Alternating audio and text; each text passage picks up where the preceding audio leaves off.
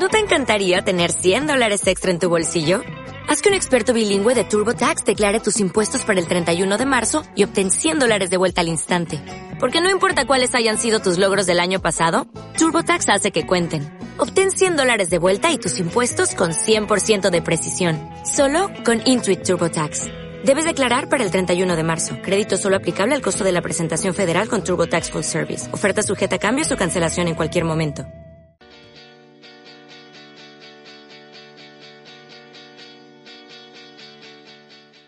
Comienza Spin-off. Dirige y presenta Coral González.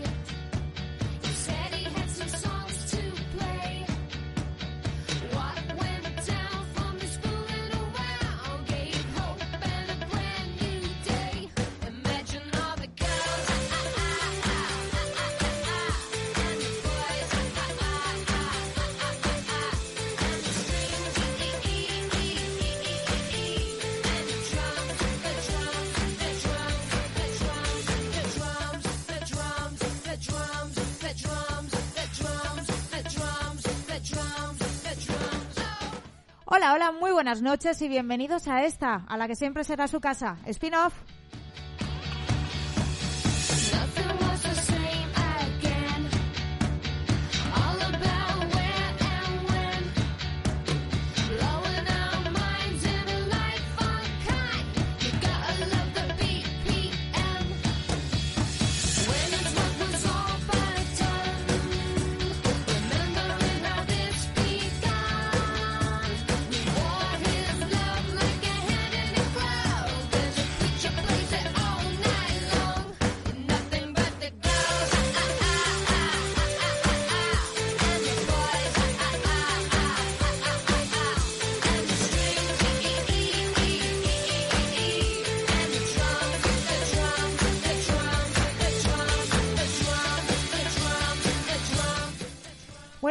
Chicos, se acerca el verano y como no podía ser de otra manera, nuestra temporada se acaba. Una temporada especial, ya iremos viendo a lo largo del programa por qué, pero hemos decidido tomarnos un descanso, como dirían en Friends, así que este hasta luego se va a prolongar un poquito más allá que, que el verano. Se puede decir que es un cese de la convivencia, Jesús, indefinido. De momento, bienvenido. Otro, otro cese de la convivencia más que ya hemos vivido unos, unos cuantos en, en nuestra actualidad rosa sobre todo y bueno, pues aquí parece que empieza otro más. Y si alguien necesita vivir este verano y apagar la televisión durante un tiempo es Laura, porque sigue pareciendo un gusiluz, estando ya casi a finales de junio. Laura, bienvenida, Blanquita. Eh, bueno, eh, gracias por este recibimiento. O A ver, es tú muy nórdica ahí- tu belleza. Es muy nórdica la Bueno, belleza. no sé si es nórdica o de o del otro mundo o no sé. Como es blanquita, le gusta verse Como ella bonita. le gu- se ve bonita en su en su blanco. Bueno, este programa hemos querido que sea un poco diferente, un poco especial, ya que, bueno, lo que decíamos, creemos que tenéis otras formas ahora mismo de alcanzar la actualidad televisiva y por eso hemos decidido dedicar esta última horita corta de radio, estos últimos 50 minutos, a repasar nuestra televisión favorita, la televisión que nos ha enamorado, la televisión que nos hizo empezar con esta loca aventura que ha durado 10 años y que, bueno, nos, nos eh, puso ahí Jesús frente a frente del televisor y nos mantuvo enganchados más que ninguna otra. Pues la verdad que sí. Eh, parece que en los últimos tiempos este- esta cosa de ser un consumidor leal y fiel de la televisión parece que está como denostado, ¿no? Eh, Como que dices, no, a mí me gusta tal programa o veo tal o no sé qué y la gente te mira como, ¿qué hace viendo eso? Que no gastas tu tiempo. Pero bueno, nosotros hemos resistido a pesar de, de esto. A pesar de eso y a pesar de que, Laura, nos hemos movido casi en el medio enemigo, ¿no? Hemos jugado a fútbol en una cancha de baloncesto y hemos utilizado la radio para hablar de, de televisión. connexion Pues sí, le hemos dado un poco una vuelta de tuerca al asunto y bueno, pues creo que hemos sido una generación un poco eh, afortunada en el sentido de que hemos podido disfrutar de otra manera de, de las series y de los programas, sobre todo de las series, gracias a bueno, pues a esa espera que nos tenía un poco en vilo temporada tras temporada, ¿no? Y hemos tenido la suerte de vivir la edad de oro de la ficción con miles de estrenos, años en los que se estrenaba de golpe Mujeres Desesperadas, House, Anatomía Grey, series que incluso algunos todavía hoy eh, continúan, como es el caso de, de los médicos, y luego hemos visto la llegada de las plataformas, el nuevo consumo, hemos pasado los veranos de niños en la 2 viendo series, viendo galas televisivas, Sí. eh, viendo cómo nuestra tele nacional cambiaba de esa manera y se convertía en lo que soy. Así que hemos visto hemos visto fútbol en abierto, una cosa Sí. que a día de hoy me parece inviable ver al Madrid o al Barça sin pagar. O sea, hemos visto muchísimas cosas. Y nosotros hemos querido condensar, cada uno de nosotros y también algunos invitados que, que tenemos a lo largo del programa de hoy, esas historias, esas series que nos hicieron enamorarnos.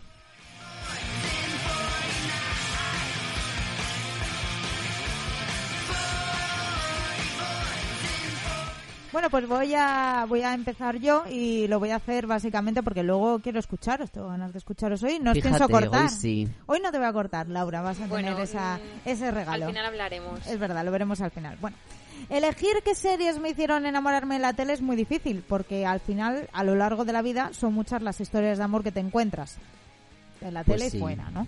Pero he querido destacar dos por distintas y por el momento en el que las viví. De la primera serie que os quiero hablar es de Friday Night Lights. No sé si os sorprende que haya cogido esta Pues serie. no. No, la si verdad es que no. No demasiado, ¿no? Bueno, la escojo porque supuso un cambio en mi manera de entender la televisión. Ganadora de numerosos premios, contó desde el primer momento con el respaldo de la crítica, aunque aquí en España no se pudo ver en abierto nada más que la primera temporada y yo juraría, Laura, que ni siquiera, yo creo que ni entera. No, yo, creo. creo que pasó muy sin pena ni gloria. Se basa en el libro y la película homónima y nos acerca al día a día de un pueblo de Texas que vive por y para el equipo de fútbol de su instituto. Esto, bueno, o sea, realmente, si, si has llegado a este episodio de spin-off y no sabes esto, pues no entiendo muy bien qué hacías mientras nos escuchabas, porque creo que es la decimonovena vez que escribo eh, sobre, o que os cuento, de que va Friday Night Lights. Protagonizada por Kyle Chandler y Connie Brighton, me enamoró a lo largo de sus cinco temporadas y 76 episodios porque me enseñó la importancia de contar las historias pequeñas. Porque sabía detenerse en los gestos, en las conversaciones que no se estaban teniendo y no sabe si se llegarán a efectuar. Y en las dualidades de los personajes que partiendo de una bondad innata, pues no siempre eran perfectos y muchas veces Laura se veían arrastrados por las circunstancias que les rodeaban, ¿no? Parecía, eran buena gente, era, era gente que quería hacer el bien, pero que constantemente muchas veces hacía el mal sin querer. Sí, yo creo que además eso es lo que le permitía a la serie pues eh, engancharnos por, por ese punto de realidad que tenía que pues eso, que aunque fuesen súper buenas personas pues siempre se encontraban con, con piedras en el camino. Es que la vida es un poco así, ¿no, Jesús? Completamente. Hay una frase que a mí me gusta mucho de, de Anatomía de Grey, Fíjate, va a que citar Anatomía voy a de citar Grey. ahí, sí, de Anatomía de Grey, que dijo una vez que una persona haga cosas malas no quiere decir que sea mala persona. Claro. Y yo es una cosa que me acuerdo que lo vi hace 15 años y me hizo reflexionar mucho y yo creo que todos hacemos cosas que no están del todo bien y es de lo que va Friday Night Sí, Lights, que dices la niña que es la hija perfecta, el quarterback que es el perfecto, el descarriado que incluso con las chicas perfecto, pues todos en algún momento se equivocan y todos se redimen de sus errores. Friday Night Lights fue en definitiva un soplo de aire fresco que me invitó a descubrir otra tele, una tele que luego me haría crecer con proyectos como por ejemplo Mad Men, otra de esas series en las que pasa de todo sin llegar a pasar de nada. Y es que eh, he destacado a Friday porque llegó en un momento en el que al menos yo y yo creo que muchos veníamos de OC, veníamos luego de One Tree Hill, de este típico, vamos, una serie de instituto de las de libro, de amoríos, Sí, sí. dramas, exageraciones, era la tele que se hacía en ese momento. De corte clásico, Eso vamos a es, llamarlo. Porque encima, y, y problemas que jamás tendría un adolescente normal de aquí, y de repente llegó Friday Night Lights, que aportaba algo completamente distinto, que era, oye, eh, gente con problemas más reales, menos, pero bastante reales en líneas generales, y que todo se trataba de una manera muy pausada, con mucho gusto por cómo se grababa y con una eh, con un espacio muy amplio para que los actores también pudiesen improvisar, cosa que daba eh, mucha naturalidad, ¿no? Pues sí, es un poco lo- yo creo lo que tú dices. Veníamos de la gran manzana y, y a- acabamos en un pueblo muy pequeño que podría ser un poco similar lo que les podía pasar a lo que nos podía pasar a nosotros. Y yo creo que, pues eso, que esa es la magia. Una serie muy pequeñita que yo que yo creo que se podría eh, un poco eh, llamar serie indie por, por, por todo, pero a la vez como muy cuidada en todos los en todos los sentidos, tanto la música como visualmente, los actores pese a ser la mayoría desconocidos, eh, acabaron siendo bastante buenos y luego Sí, les hemos visto en grandes una- proyectos. Y, y bueno, la verdad que es una serie pues con mucha magia, yo creo. Es curioso porque dijeron, vamos a coger adolescentes que- para enganchar, dijeron, vamos a coger adolescentes que no conoce nadie con un reparto adulto con dos nombres como Kyle Chandler y Connie Brighton, que ya era famosa, pero es cierto que a raíz de aquí es donde despegó, Sí. eh, que eran los que sostenían, era en plan, queremos dar ese punto adulto a, a las tramas y no queremos que se quede en una serie solo para, para adolescentes, ¿no? Sí, y bueno, también tuvo un poco cambio de protagonistas en un momento dado. sí. Eh, sí que mantuvo a varios del reparto original, pero luego hubo un poco incorporaciones que también resultaron ser muy, muy buenas. Sí, además, eh, me alegra que, que hables de esto porque es una serie que supo gestionar muy bien eso. El cambio, El sí. cambio, porque cambió hasta de instituto, Todo. cambió la realidad. Pasábamos de repente, nos daba, empatizábamos muy bien con los, con los protagonistas, con los Panthers, y de repente nos pasan a un entrenador que echan, que destituyen, que no le quieren ver de ninguna manera y le ficha el equipo pobre y te das cuenta desde fuera que los Panthers de repente son tus grandes enemigos y que les coges una tierra claro. eh, terrible, ¿no? Y eso fue muy complicado. También cambio a caras. Eh, casi todos los actores eran actores negros de repente. Michael B. Jordan, el protagonista de Black Panther, Sí. entre ellos. Sí, la verdad que es una suerte porque es una de esas series que no, para mi gusto no tiene una temporada mala, ¿no? Porque sí que es cierto que sí. en la mayoría que tienen varias varias temporadas pasando de cuatro suele pasar que hay alguna un poco más floja, pero con esta no pasó. Es cierto que incluso eh, hay gente que le gustó más ese cambio cuando nos vimos al otro lado de- del campo de la grada eh, jugando con los contrarios, pues gustó todavía mucho más. Eh, la verdad es que por eso he escogido Friday Night Lights y es una pena, pero aquí en España no se puede ver. Estaba en Amazon Prime, pero lo han quitado. Y yo, bueno, pues aprovecho esto para hacer un llamamiento Ponernosla otra vez. ponerla otra vez, que hay mucha gente que no la ha visto y que seguro que, que la puede disfrutar. Además, yo la veo muy para, para verano. Texas Forever. Bueno, pues por otro lado, he querido derivar en el humor, que tanta falta nos ha hecho en estos últimos meses, yo creo que, Siempre. que, que a todos. Eh, voy a ser franca. Me cuesta encontrar series de humor que me hagan mucha gracia. Hay gente que ve cualquier cosa. Chica, teniendo ríe, chiringuito sí, sí. Pepe, yo no lo entiendo. Hay gente que es verdad que tiene, pues eso, el chiringuito de Pepe, con todos mis respetos, por supuesto, a la serie, y se parte, y la que se avecina se parte, Claro. y Friends se parte, y como conoce a vuestra madre se parte, y le hace gracia todo, pero pues a es mí que no. lo hemos hablado muchas veces, pero es que es muy difícil hacer reír. Claro, es muy, muy difícil, difícil. muy difícil porque algo que a alguien le hace muchísima gracia, pues igual a ti no. Y no es culpa de nadie tampoco. Eh, crecimos con Friends, eh, Fraser o Seinfeld en la tele. O sea, venimos de una generación que ha tenido muy buenas series eh, de comedia en abierto. Y después de esto, pues hubo un páramo que parecía que iba a durar para siempre, porque como conocía a vuestra madre, gusto pero no tanto. Big Bang acabó derivando un poco regulera. Bien. No es fácil hacer comedia y no es fácil enganchar con determinados, típico, eh, determinados tipos de público. Por eso, el día que descubrí The Office, algo cambió en mí. Es una serie irreverente, una serie imposible de estrenar hoy y una serie que no es para todos eh, los públicos, como decía antes. Muchos han visto un episodio y han tenido que cambiar sin entender bien la locura que estaba pasando. Otros la encuentran aburrida o absurda. Pero para mí The Office es la comedia. Una serie con posiblemente la mejor historia de amor que se ha escrito para la pequeña pantalla, que para mí es la de Jim y Pam. Y es una serie de amor que, habiendo acabado la serie hace 15 años, todavía sigues viendo fotos de ellos en, en, en Twitter o te sigues encontrando a gente hablando de ella, que eso es algo muy, muy complicado. Sobre todo teniendo en cuenta que aquí The Office solo se ha visto en Neox a las 12 de la noche. O sea que, que es complicado ese. Eh, y tiene además un viaje alrededor del pánico que tenemos todos a quedarnos solos, a no encajar o a, se- a sentirnos fuera del rebaño. Es una serie de comedia, pero que al final te habla también de eso, que es muy complicado, ¿no? El, el, muchas veces te das cuenta que lo que pasa es que es gente muy solitaria, gente muy fuera de la manada o gente que sabe que no va a tener la vida perfecta que imaginaba cuando eran, cuando eran jóvenes. Nueve temporadas y 188 episodios creados por Greg Daniels y que utilizan el humor más políticamente incorrecto para conectar. La escojo no solo por cuando empecé a verla, sino porque es la serie que estoy volviendo a ver. Entonces es eh, eh, muy especial para mí. En un año tan vacío de certezas como este, pues he necesitado volver a esa pequeña oficina de Scranton, Pensilvania, para sentirme en casa. Volver a revivir ese simulacro de incendio o ese intento de practicar parkour es garantía de risa y felicidad. Además, bueno, pues ahora lo estoy compartiendo con la persona que más me ha hecho reír en estos 32 años, entonces Mira. te ríes el doble de esta manera. Así que lo disfruto muchísimo más. Por eso he escogido The Office, porque es una serie que hoy no se podría estrenar. Y, jo, venimos hablando mucho de ese debate, chicos, de, de la tela ha cambiado tanto que ahora hay tantas cosas que no se pueden hacer y que nos han gustado tanto.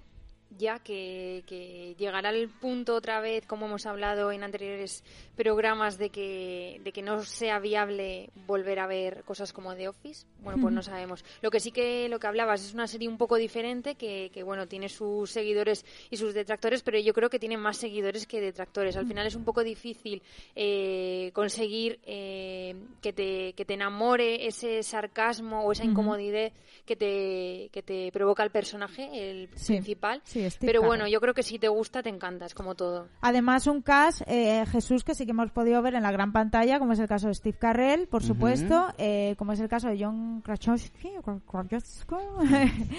que ha dirigido Un lugar tranquilo, el Sí. que protagoniza junto a su mujer Emily Blunt, y con gente pues que luego ha dado el salto, que no es tan fácil ya encontrar series que te descubran caras que luego dan el salto, ¿no? Eso es verdad.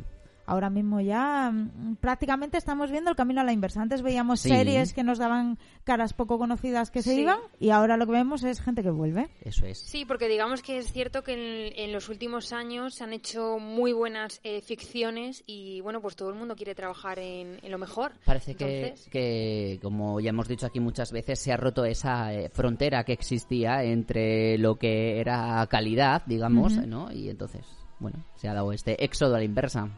Otra de las personas que ha aprendido a amar eh, la televisión prácticamente a la vez que nosotros ha sido Carlos Rubio, Charlie, eh, Sí. nuestro youtuber, nuestro amigo, nuestro eh, doblador, nuestro, nuestro compañero que ha estado a lo largo de las temporadas colaborando con nosotros y que siempre nos ha encantado tener aquí. Ha sido un auténtico lujo y él también nos ha querido contar cuál fue la serie que le llevó a enamorarse de la televisión.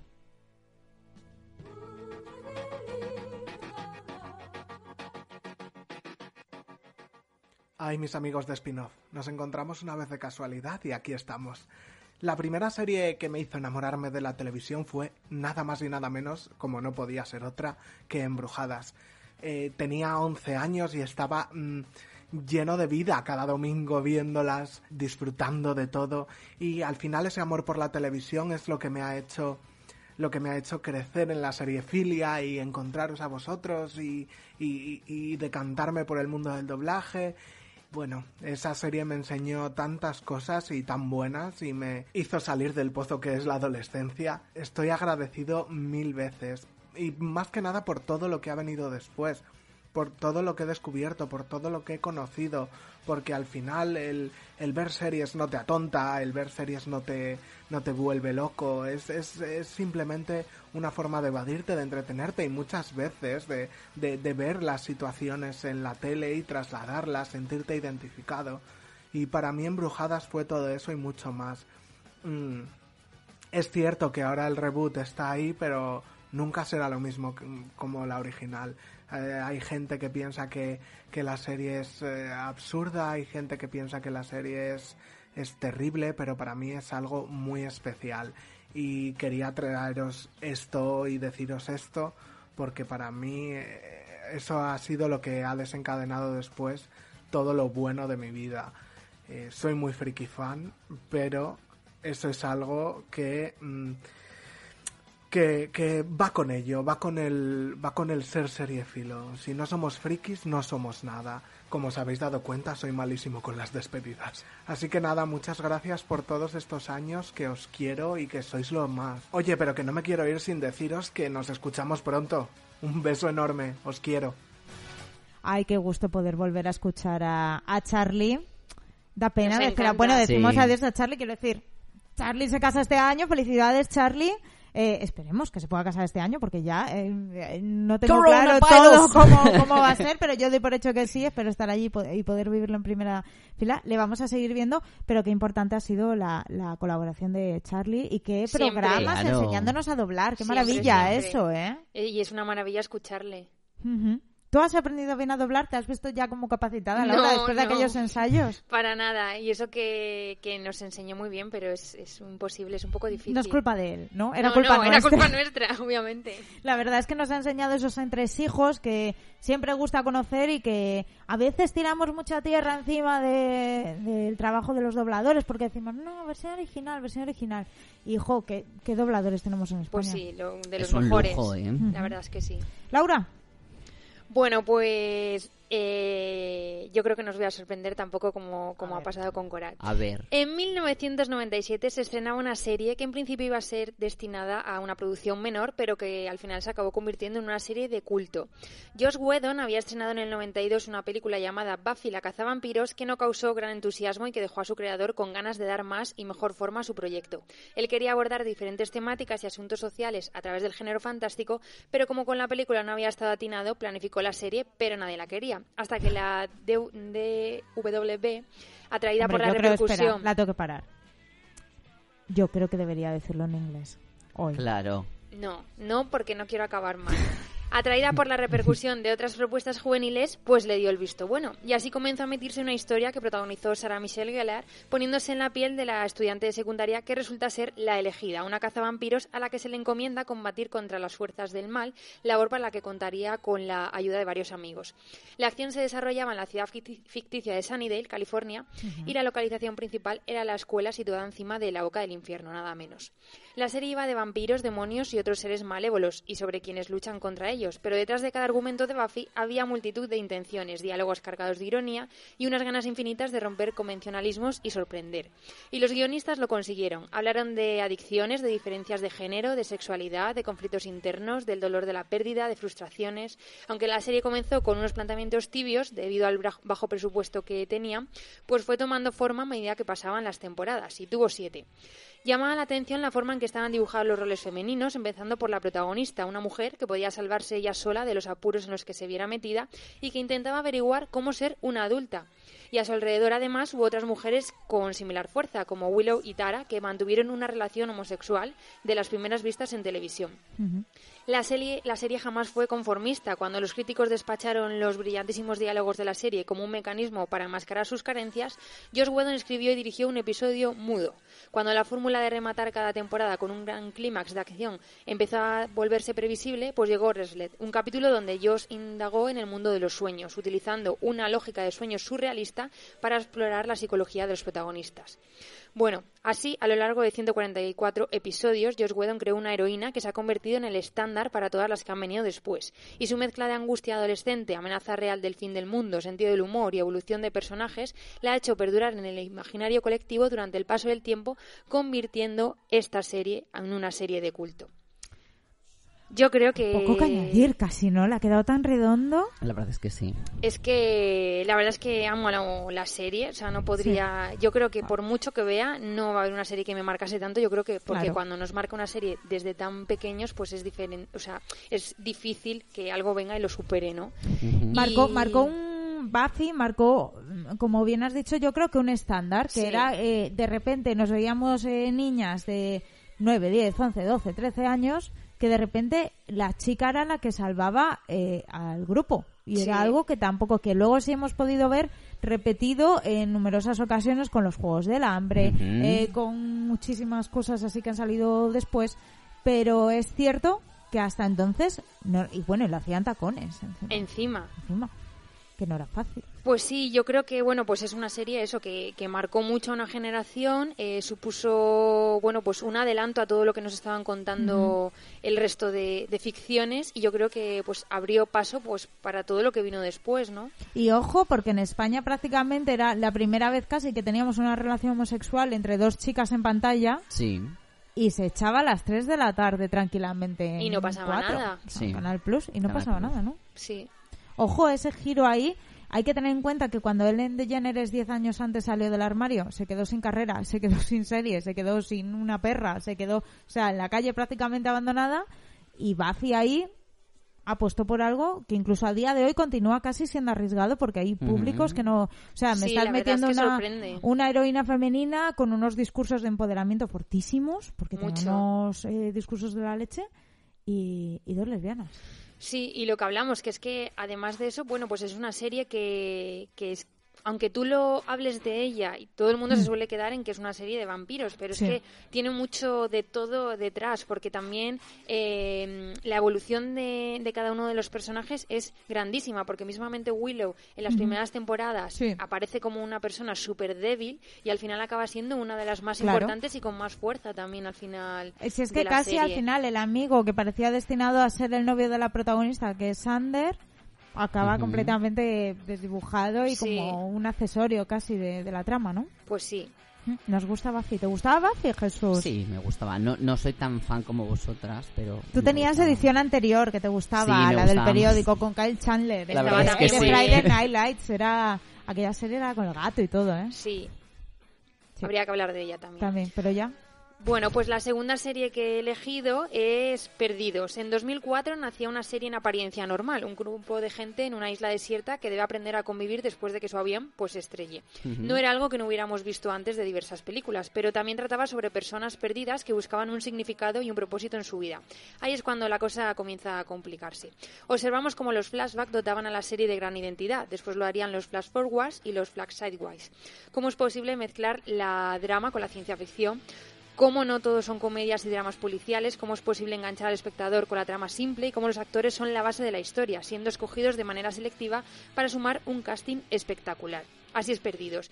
Hay momentazos de Perdidos que jamás podremos borrar de nuestra mente. A Charlie escribiendo Not Penny Boat, a Jack diciendo We have to go back, Kate, los Ahí viajes está, en el tiempo está de dando Desmond, todo lo que queríamos todo lo que seguido. queríamos Pa, ver pa, aquí. pa, pa. descubrir la escotilla y los números malditos, eh, las tristes despedidas de los personajes. Aquí aprendimos a no encariñarnos con nada ni nadie, porque en cualquier momento, en cualquier temporada, pues desaparecía uno de los protagonistas. ¿No te pasa a ti, son- perdón, Laura, que a veces te descubres? Yo a veces me pasa que estoy con la cabeza en blanco y estoy 4, 8, 16. O sea, No, te- no me pasa, no, pero- Ni a nadie, ni bien, a mí. Es raro, 4, es raro, 8, ¿eh? 16, 23, 42. Encima yo me, me aprendí así la secuencia que ni siquiera recuerdo si era exactamente así, pero a veces estoy 4, 8. Y pienso, es que de verdad, es una serie que a día de hoy todavía me pasa, me pasa cuando tengo la mente en blanco muchas veces. Y me quedo reflexionando. Fíjate. Porque pienso, ¿y si no llegan a dar? O sea, y si, ¿sabes? En plan, yo hubiese dado, es que era muy curioso, porque había una secuencia de números que alguien metía, que no había dejado de meter jamás porque no sabía lo que podía pasar si no la metía. ¿La dejaríais de meter? A mí es, eh, de verdad, una de las preguntas que más me han eh, rayado y emparanoiado de, de la tele. No, en plan, a ti no te pasó en Claro, plan, sí, ¿qué sí. haría yo? Pero claro, por un punto Todos lo dices, pensamos. "Ah, déjala de meter por si acaso. no". Pero sabes que metiéndola no pasa nada. Claro. Entonces puedes seguir toda la vida metiéndola, Claro. pero a la vez tienes que estar, no sé, me pareció Sí, un curioso, experimento es- un experimento psicológico. o sea. Bueno, pocas son las series que nos han mantenido en tanta tensión, necesitando nuestra dosis semanal de los 42 minutos. Esa ansia por ver nuevos capítulos nos inició en el mundo del pirateo con, con el Emule. Un capítulo tardaba toda la noche en descargarse, a veces era el que quería ver, otras no, Mm. Ya. y pues era cuestión de esfuerzo y era porno. paciencia. Anda. Si algo Claro. podemos de criticar a los artífices de Perdidos es la falta de respuestas. La acumulación de misterios, de incógnitas y de preguntas hizo que la serie se despidiera sin darnos las aclaraciones que necesitábamos. Pero bueno, ante este final tan discutido de la serie, eh, tenemos que, que reconocer que el imaginario de Perdidos perdurará en el tiempo y nos enganchó como pocas series nos han enganchado en, en nuestra Mm. Bueno, vida. Estoy completamente de acuerdo. Me parece que es la gran serie de nuestra generación. Igual que anteriormente, Twin Peaks significó una cosa que fue, oye, creo que la gente puede seguir una trama que no acabe todas las semanas, sino que se extienda, que no se lo habían planteado hasta ahí, que realmente es la ventaja de una, de una serie, ¿no? Sí. Ahora mismo, pero entonces nadie lo había planteado. Pero es que eh, eso lo hizo Twin Peaks. Después de Twin Peaks, todos siguieron la fórmula, había un poco de todo tal.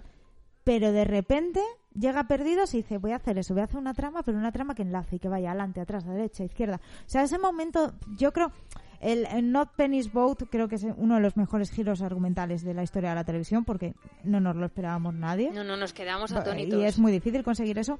Pero el momento en el que te das cuenta que no estás viendo un flashback, sino que estás viendo el futuro, Ahí ya nos dejaron noqueados. Claro, nunca había pasado y era, ¿qué está te, pasando? te explotaba la cabeza y te Buah, ¿cómo obligaba, cómo claro, te obligaba a ir a internet, te obligaba a leer, te obligaba a confabular. Es eh, justo por eso he escogido yo creo estas dos series porque eh, tanto Buffy con el Buffyverse que se creó como Perdidos con esa página del Oxila a la que todos Sí. estábamos un poco enganchados son dos series que crearon su propio universo que pocas Sí. series consiguen esto y, y que todo el mundo indagase se conectase Era compartiese sus leche. diferentes teorías Luego es cierto que abrieron tantas preguntas que no pudieron contestar que, que hubo una decepción un poco generalizada, ¿no? Creo que a ellos mismos se les fue de las manos en ese sentido, pero ellos contestaron a lo que creían que había que contestar y que no fue poco. Ya al que no le gustó la respuesta, pues también pues Ya, su pues, problema. ya también sí. es lícito, oye, pero, Claro. pero bueno, Mm. al final es un final y, y lo que decía, serie que fue la serie en sí es una gran serie. Le gustó a Laura y también le gustó a Alba, que ha colaborado con nosotros a lo largo de muchísimas temporadas y también nos ha querido destacar por lo que a ella más le ha gustado y lo que le ha enamorado en la televisión.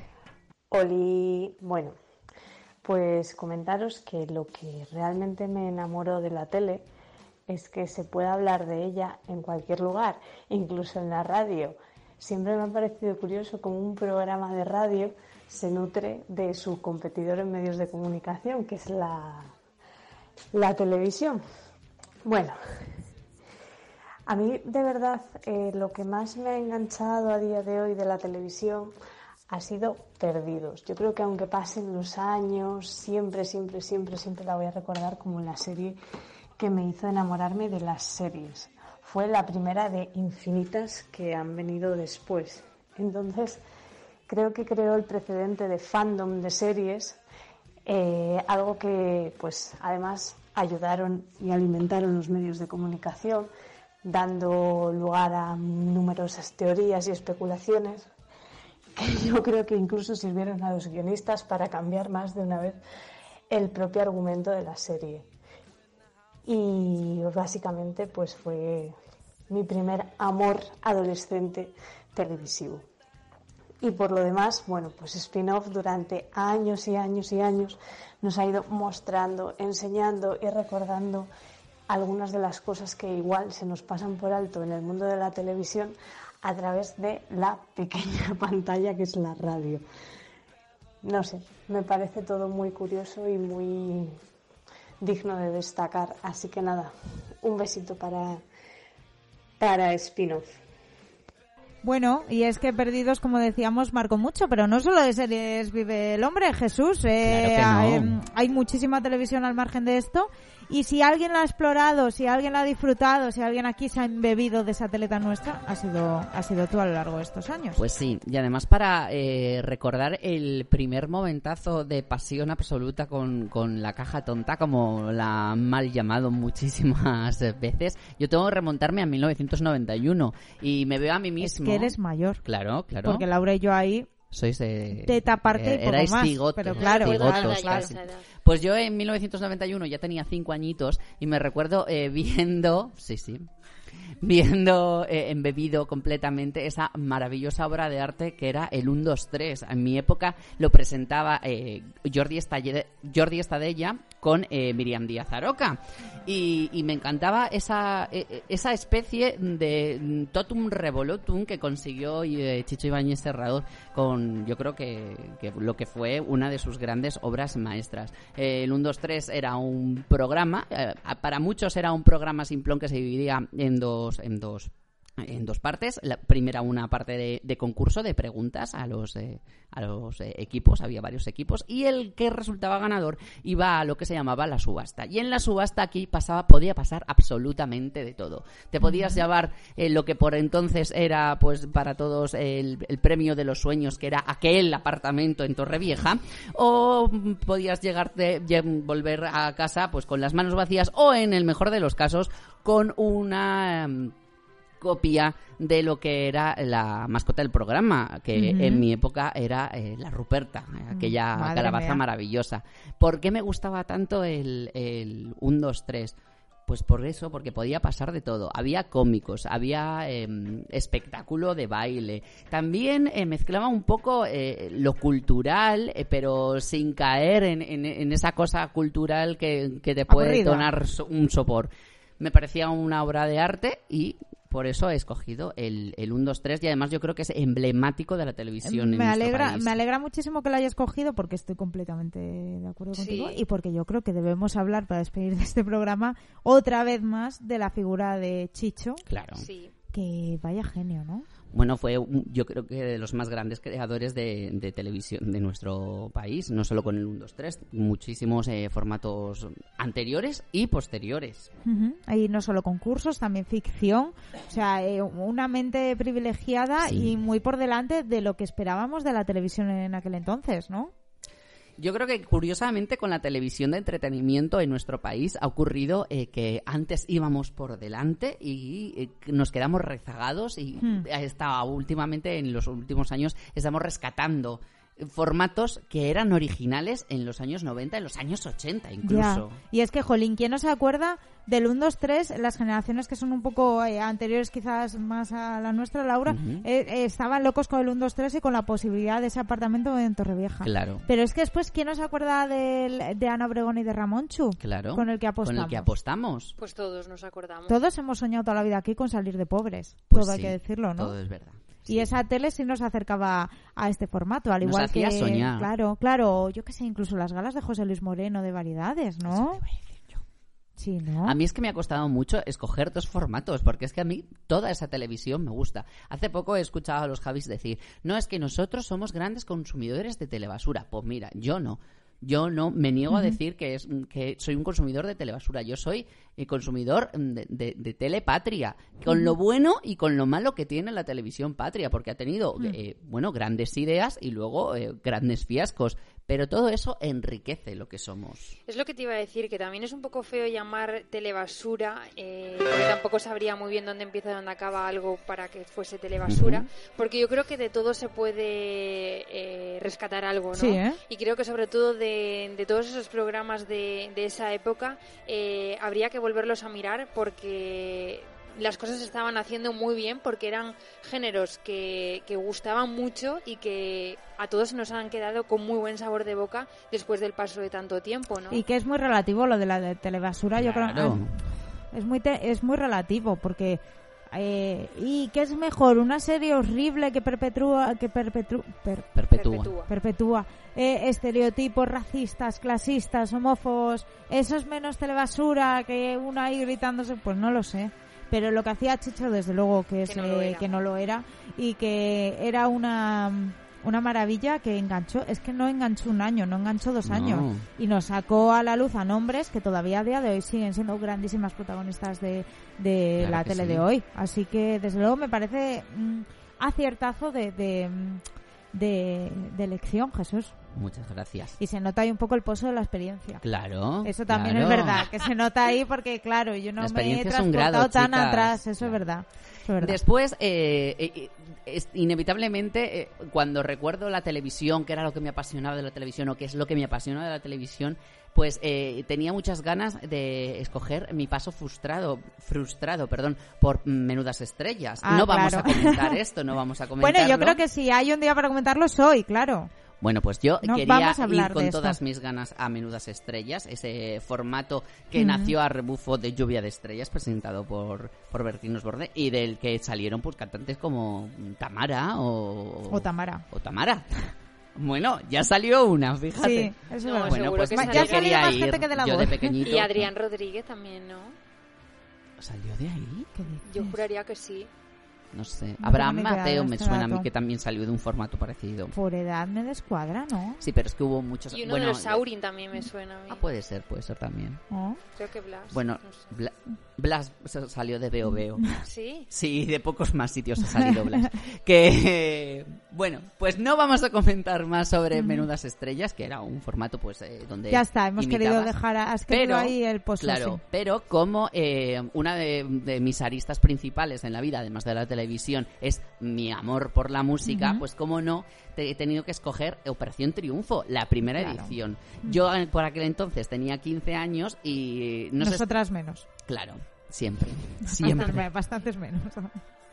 Pues eh, eh, eh, por aquel entonces no se llevaba mucho de esos programas los, los talent. La verdad es que fue el pionero de, de eso- de ese tipo de televisión en nuestro país. El casting, eh, si recordamos, el casting del, del primer OT no fue tan multitudinario ni nada por el estilo. Hombre, eso como- explica muchísimo Claro. los primeros expulsados de Eso es, eso es. Eh, Ahí tenemos a Javián, a Juan Camus y Claro. podemos hacer una gran lista. Pero en definitiva, lo que hizo OT es em, confiar a mucha gente que, que ama la música y que se quiere dedicar a la música, eh, confiar en sí mismos, porque por entonces sí eh, se valorizaban mucho los artistas que eh, americanos y, y- y foráneos y también los que ya llevaban muchos años de carrera en nuestro país, pero de repente llegó Operación Triunfo, un formato muy novedoso para lo que Sí, ¿eh? era nuestra televisión y un formato que semana a semana nos ponía otra vez la mm, música en directo en, en, en- en hora de prime time, que eso era muy importante.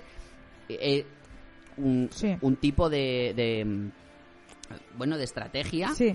con el concurso que era también relanzar Eurovisión para España, que es otra de mis pasiones. Entonces, ¿cómo no me iba a gustar Operación Triunfo? Todo el mundo tenía un favorito en aquel OT1. Ujú, Es verdad que causó sensación a nivel eh, Bueno, y es que cambió, ya, cambió la tele porque luego Sí. vino la voz, luego vino mil cosas. Pero es que lo que cambió también fue el mercado musical de España Eso que es. lo dinamitó completamente y no podríamos entender nada absolutamente del mercado. O sea, y seguramente los, de los 10, 20 de discos más vendidos el año pasado, es que la mitad o más sean de gente que ha Sí. salido de, de OT. Posiblemente, claro que sí. Y entonces, pues bueno, pues ese primer OT que hace poco hemos vivido ese reencuentro, mm, yo diría que poco glorioso, pero que en aquellos años, en el 2001, nos mantuvo a todos eh, delante de la pantalla muchísimas horas, porque además recuerdo que fue ¿eh? larguísimo. Sí, fue muy largo. Y bueno, con la Gente de- mayor, gente sí, joven, niños. Es que todo el mundo veía OT. ¿eh? Y el furor que causó después, todos los conciertos, esa Eso es, Sí, la esa- la gira. gira. OT. el Bernabéu, o sea que me parece una buena elección y me parece un poco porque además empezamos a imitar ese igual que el 1 2 3 era esa tele de sueño con salir de pobre, Ajá. el OT era esa tele de sueño con brillar y ser una estrella es. yo que he nacido y ese sueño americano, ¿no? Que también nos Sí. habían vendido enlatado Claro. tan bien han hecho siempre en América de niño que viene de un origen súper humilde de repente tiene un gran talento y deslumbra a todo el mundo. Eso es. Porque lo que tenía OT es que igualaba eh, a Bustamante que venía de una obra, a Chenoa que venía de cantar en un casino, Sí. a Rosa que era De la, historia perfecta para, para un reality así, Claro para sí. A Bisbal que tal, o sea, a todo el mundo eh, eh, igualaba y eso es cierto que nos hizo soñar. Pues sí. ¿Y me podéis decir vuestro favorito o favorita de OT1? Hombre, a ver. Sí, Ahora es necesario. bueno. ¿Laura? Yo es que de OT1 tampoco tuve un favorito. Es que no, es Me que yo gustaba no Gisela. No, no, Gisela no, me- no me gustaba nada. Alex Casademón. Yo hasta el OT2 no descubrí lo que era tener un Es ídolo. verdad, y es así. Ujú. y, y solo lo sentí en el OT2, pero con el OT1 no me pasó. Lo cuajó ella Lo cuajó en fuerte. Yo eras muy de Chenoa. Yo chenoísta. Sí, claro. ¿Cómo? bueno, yo, eh, yo, a mí me gusta mucho Rosa López, hija. Ya, tú has sido muy de caballo ganador siempre, en esto de Siempre. los OTs, ¿eh? porque siempre es como, bueno, Rosa estaba bien, pero iba a ganar, ya está. Claro. O sea, éramos Bueno. los demás éramos como del resto, pero bueno, me gustan tus elecciones, Jesús. Otro de los nostálgicos de, de esa tele y de esa época es Sergio, Sergio Sainz, el periodista, presentador, colaborador, hombre de variedades que tanto nos ha acompañado en, en estos eh, 10 años de programa y nos ha querido también hacer su pequeño recuerdo y su pequeña carta de amor a la, a la televisión. Hola, ¿qué tal chicos de Spin-off? Este es el audio que no me hubiera gustado enviar jamás, pero voy a pensar que la saga continuará y nos seguiréis llenando de talento y sonrisas allá donde vayáis. Y se trata de recordar, de accionar la memoria, y yo lo voy a hacer con dos grandes formatos más que programas en sí mismo. Primero, las galas de la tele. Esas noches icónicas de luz y de color, de auténtica fantasía, con grandes artistas internacionales, cuerpos de baile, decorados exóticos, principalmente en Telecinco, pero las había en todas las cadenas y que yo creo que eran un juego divertido, que daba alegría a la pantalla y que se ha perdido y me encantaría se recuperaran. Y dentro de ellas un subgénero y eran las galas de presentación de las temporadas televisivas que servían para presentar los fichajes, todos los restos de las cadenas, las nuevas series, los programas. Eran noches que yo me empapaba porque me permitían hacerme una composición de lo que serían las parrillas y disfrutaba un montón. Y el otro género que me apasiona son los magazines en su formato clásico, sobre todo la referencia de Jesús Hermida con Por la Mañana, que luego intentó recuperar María Teresa Campos en día a día, ese magazine donde cabía de todo, donde había una conexión real con la vida, con los testimonios, los concursos. Me parecía más auténtico que lo que se emite ahora, que está más vinculado a los sucesos, a la política como show. Me gustaba eso que ocurría de alguna manera de forma inesperada y curiosamente tanto una cosa como otra como las galas y también eh, el formato magazine lo intenté trasladar en mi trayectoria profesional porque siempre me he considerado un apasionado de estos formatos y qué deciros que os echaremos muchísimo de menos que gracias por lo que nos habéis dado que ha sido compartir nuestra pasión que es la televisión y siempre os lo dije que la tele tiene mucha tela un beso enorme hasta siempre Bueno, bueno, bueno. Qué esto se Sergio viene siempre. acabando. Eso es, Sergio ha sido una de las voces que nos ha acompañado y su tele tiene mucha tela. Tiene una gran verdad escondida, ¿eh? Claro que sí. nos encanta Sergio también. Sí, nos gusta mucho escucharle y la verdad es que esperamos, eh, creo que hablo en nombre de todos, que tenga muchísimos proyectos y que y que vuele muy alto, que yo creo Pues que sí. Siempre he tenido la sensación de que, de que puede volar muy alto y que estoy segura de que, de que lo hará. Toda la música que ha sonado hoy, chicos, pertenece al primer programa de spin-off. Anda. Anda. Fíjate tú. Qué gusto tan de patinete Qué en un momento regresión, dado. sí. He seleccionado, pa- o sea, no todas, eh, o sea, todas son del primero, pero no sonado todas las que sonaron del primero. Pero qué gusto tan de patinete. o sea, Bueno. qué cosa. El otro día me ha pasado, voy a hacer un último. Uy, el Rinconcito. de está. coral. He cumplido años el otro día, Muy pocos. pocos, muy pocos. Y he encontrado en el coche un disco que tenía en mi adolescencia. He dicho, me lo voy a poner, esto que te quieres animar. Madre mía. he tenido que quitar la segunda canción de Green Day porque me estaba apareciendo ya un ruido, me estaba levantando un dolor de cabeza que he Muy dicho, fuerte, sí. mira, hasta aquí, o sea, no puedo ya con esta actitud de, de, de- de- yo sí, ahora sé. como que toleras una vez en cuando. Claro, eh, gracia, pues un plan, "Ah, rato, mira esta, claro, ay, qué gracia, gustaba". cómo me gustaba a mí esta canción, pero pero más allá de eso se me hace se me hace bolita todo aquello. Pero bueno, el, pe- el último rinconcito de coral tenía que estar. Claro, que sí. estar Claro. aquí sin rinconcito de, de coral. Pues eh, nada, os voy a ir despidiendo, voy a hacerlo una pequeña despedida, Ajá. pero prefiero que ya no estéis eh, conectados. No por nada, no por ego, sino que Nos parece va que suena. nos va a Ah, desconectar. Os, os voy a despedir ¿Qué te tres dije, minutos Jesús? antes. Que me va no, a bajar el pero voy a estar yo más cómoda si os tengo desconectados hablando porque me va a poner eh, más nerviosa. Si no. su- Parece que nos vas a desenchufar y, Sí, ahora, y de repente O sea, como que decir, nos nos quita el apagamos. gotero Vamos, y... vamos a apagar esto y vamos a cenar, ¿no? Pero, quiero, Sí. pero bueno, pero al final sí que es una despedida. Gracias, Jesús. Muchísimas gracias por invitarme. estos años. Tú llegaste un poco después de Laura. Rezagado, rezagado. Pero quiero decir, los últimos eran los primeros, son ya un porrón de temporadas. Sí. Eh, muchísimas gracias por eh, tu visión tan irónica y también por eh, esa visión tan tomatera a veces y tan telecinquera que nos ha venido muy bien. Le hacía también. falta al programa Le hacía falta toque. un poco esa maldad y esa cosa tan tan de ahora. Eh, gracias Laura porque llevas desde el primer día aquí y, y es muy difícil pues ya pues no me gustan estas cosas. Muchísimas gracias, de verdad. Un Eh, voy a intentar aprender inglés, me va a costar. No sé a ti, Jesús. Bueno, yo es que ni con CCC ni nada. Nada. Bueno, me tendréis ¿verdad? que seguir aguantando que, Eso es. con Y mis yo creo que no hay que borrar el grupo de WhatsApp también y hay en plan eh, una Claro que frase. sí. Me gustaría que igual un día a la semana nos mandases un, Un dicho. audio. Claro. Un audio, un Claro. dicho Vale. explicado inglés, ¿sabes? Claro. Pero inglés, inglés, no americano. A ver, me pides inglés. mucho. Yo haré un audio, no sé de qué, pero haré un audio. Bueno, vale. Bueno, es- esto está bien. Está bien. Eh, la gente lo va a echar de menos, pero, pero bueno, confiad en que seguiremos eh, aprendiendo inglés.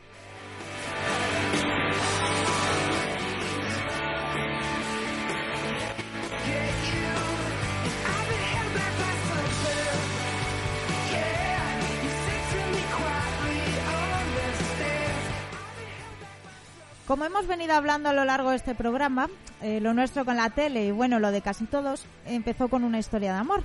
De igual forma, comenzó lo mío con la radio, con esas tardes en el coche junto a mi padre, escuchando aquellos interminables carruseles deportivos. A lo largo de estas nueve temporadas hemos reído, nos hemos emocionado y hemos descubierto series que vivirán en nosotros para siempre. Ficciones que nos han enseñado a ver la vida de otra forma, a reírnos de cosas que pensamos que jamás nos harían gracia. En resumen, a ser más y ser mejor. Esa caja a la que muchos tildan equivocadamente como tonta, nos ha acompañado en los días en los que no queríamos que nadie más lo hiciese. Y justo en este año se ha vuelto a convertir en uno de esos miembros imprescindibles de la familia. Pero como toda buena historia de amor, esta también tiene su final. Algunas de estas historias duran una noche y otras lo hacen diez años, como ha sido la nuestra. El viaje ha sido inigualable, pero no queremos convertirnos en esa serie que no entendemos por qué siguió durante otra temporada más. Por eso queremos cerrar el círculo, agradecer enormemente a todos los que han pasado por aquí, ya sea un rato, un día o durante temporadas completas su inestimable colaboración. Esta es la escena de la serie en la que nos despedimos, en las que aparecen los créditos y encendemos los focos. O quizás no. Y en el futuro nos encontremos en un spin-off. Hasta entonces, y por si acaso ese día no llega, hágame una promesa y sean muy felices. Hasta pronto.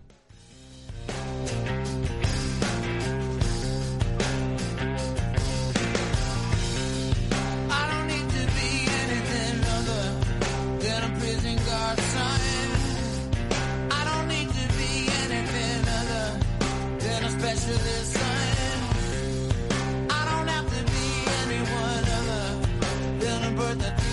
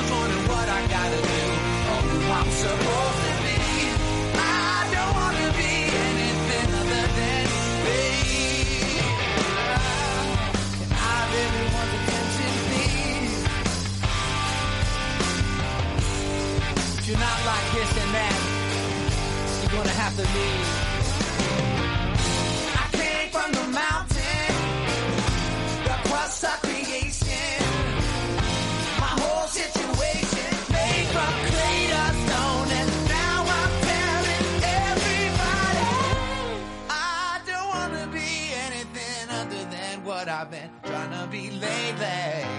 All I have to do is think of me and I peace of mind.